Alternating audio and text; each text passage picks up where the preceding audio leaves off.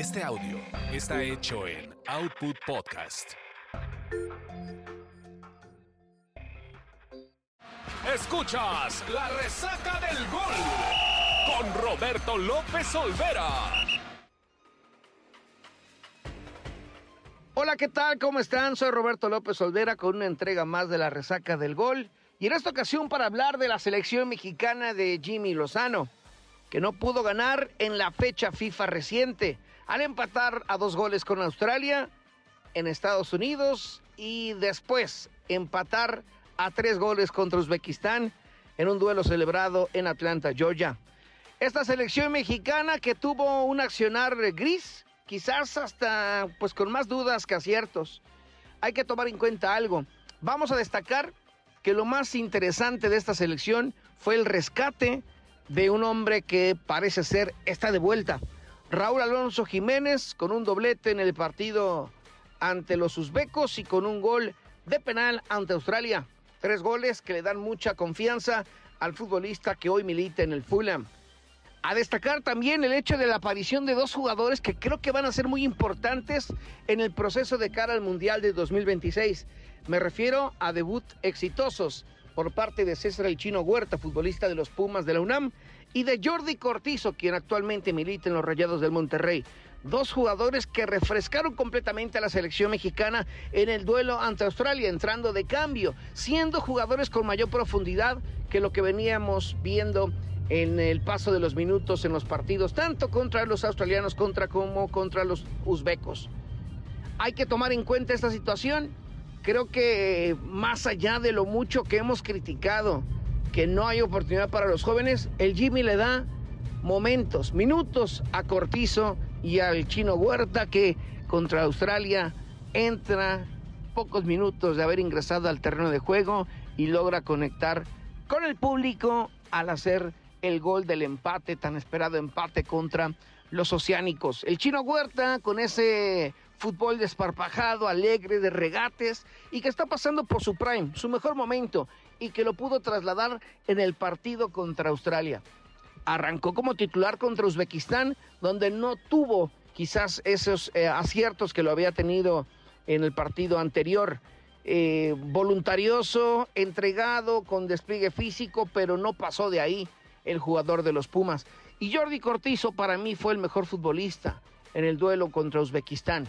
Un hombre que también, siendo un interior, tomando la pelota en tres cuartas partes de cancha, yendo hacia adelante, teniendo esa quizás eh, intención de querer generar algo mucho más diferente o de mucho mayor peligro para los rivales. Bien por Jordi Cortizo, que no le pesó la camiseta de la selección mexicana y que destacaría eso, Raúl Jiménez, a, los, a las nuevas caras de la selección mexicana y quizás a alguien que hemos criticado durante mucho tiempo por esa falta de compromiso o quizás que a veces le ha quedado muy grande el ser seleccionado nacional.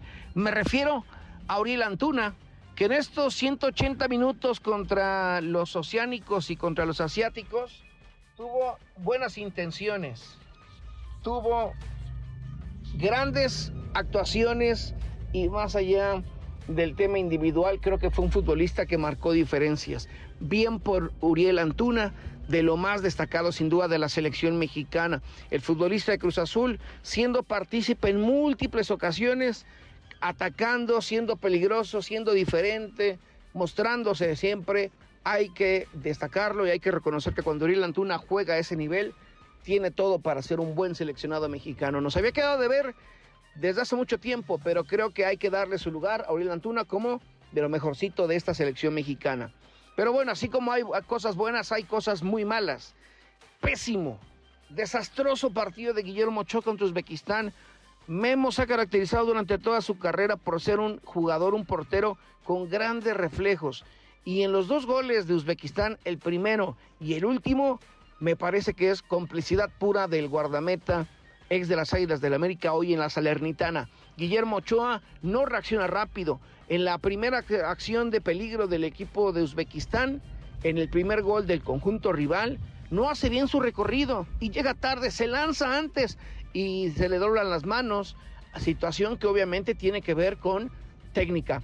Y en el tercer partido, en el tercer gol, perdón, Eh, si bien es cierto que la pelota atraviesa la barrera, pasa entre los dos jugadores puestos en la barrera por él mismo, eh, no tiene unos reflejos esperados. Y esto obviamente eh, lo señalamos así. Muy mal partido de Guillermo Ochoa y de la defensa del combinado mexicano, porque jugada que hacían, hicieron pocas jugadas los uzbecos, el segundo partido de esta fecha FIFA, y les hacían gol.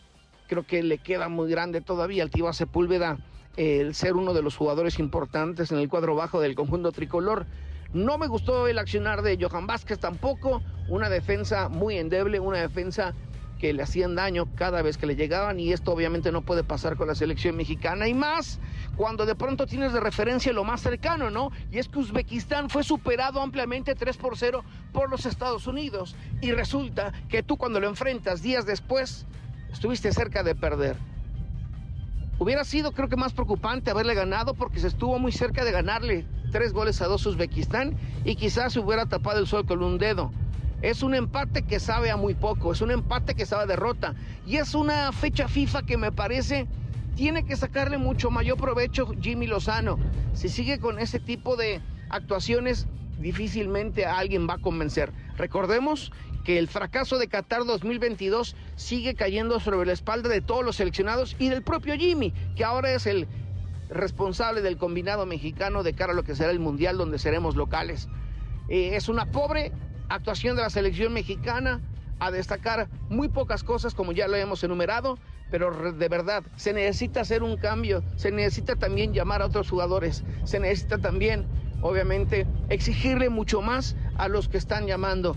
Y creo que por encima de todo hay procesos y ciclos que se han cumplido, como el de Héctor Herrera, que creo que Héctor Herrera le dio mucho a la selección mexicana, futbolista talentoso, exitoso, durante mucho tiempo siendo seleccionado, estando en Europa, estando y mostrando gran nivel en el Porto, llegando al Atlético de Madrid y convirtiéndose en un futbolista importante en el equipo del Cholo Simeone, pero hoy por hoy la mejor versión de Héctor Herrera ha quedado atrás.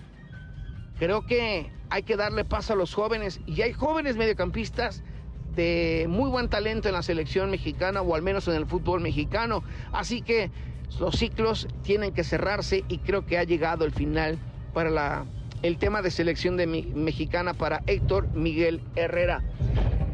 Veremos ahora qué pasa porque México estará enfrentando en la próxima fecha FIFA a Ghana y Alemania, una Alemania que ha destituido recientemente a su técnico Hansi Flick y que está en una reestructuración después de uno de los procesos o momentos más amargos en su historia. Y ante Ghana, un equipo que tiene mucho talento en las principales ligas europeas y que seguramente será un sinodal de mayor exigencia que Uzbekistán y Australia. Sí, duele y incomoda un poco el hecho de que no la hayas podido ganar Australia y que tampoco le hayas ganado Uzbekistán. Esto fue la resaca del gol.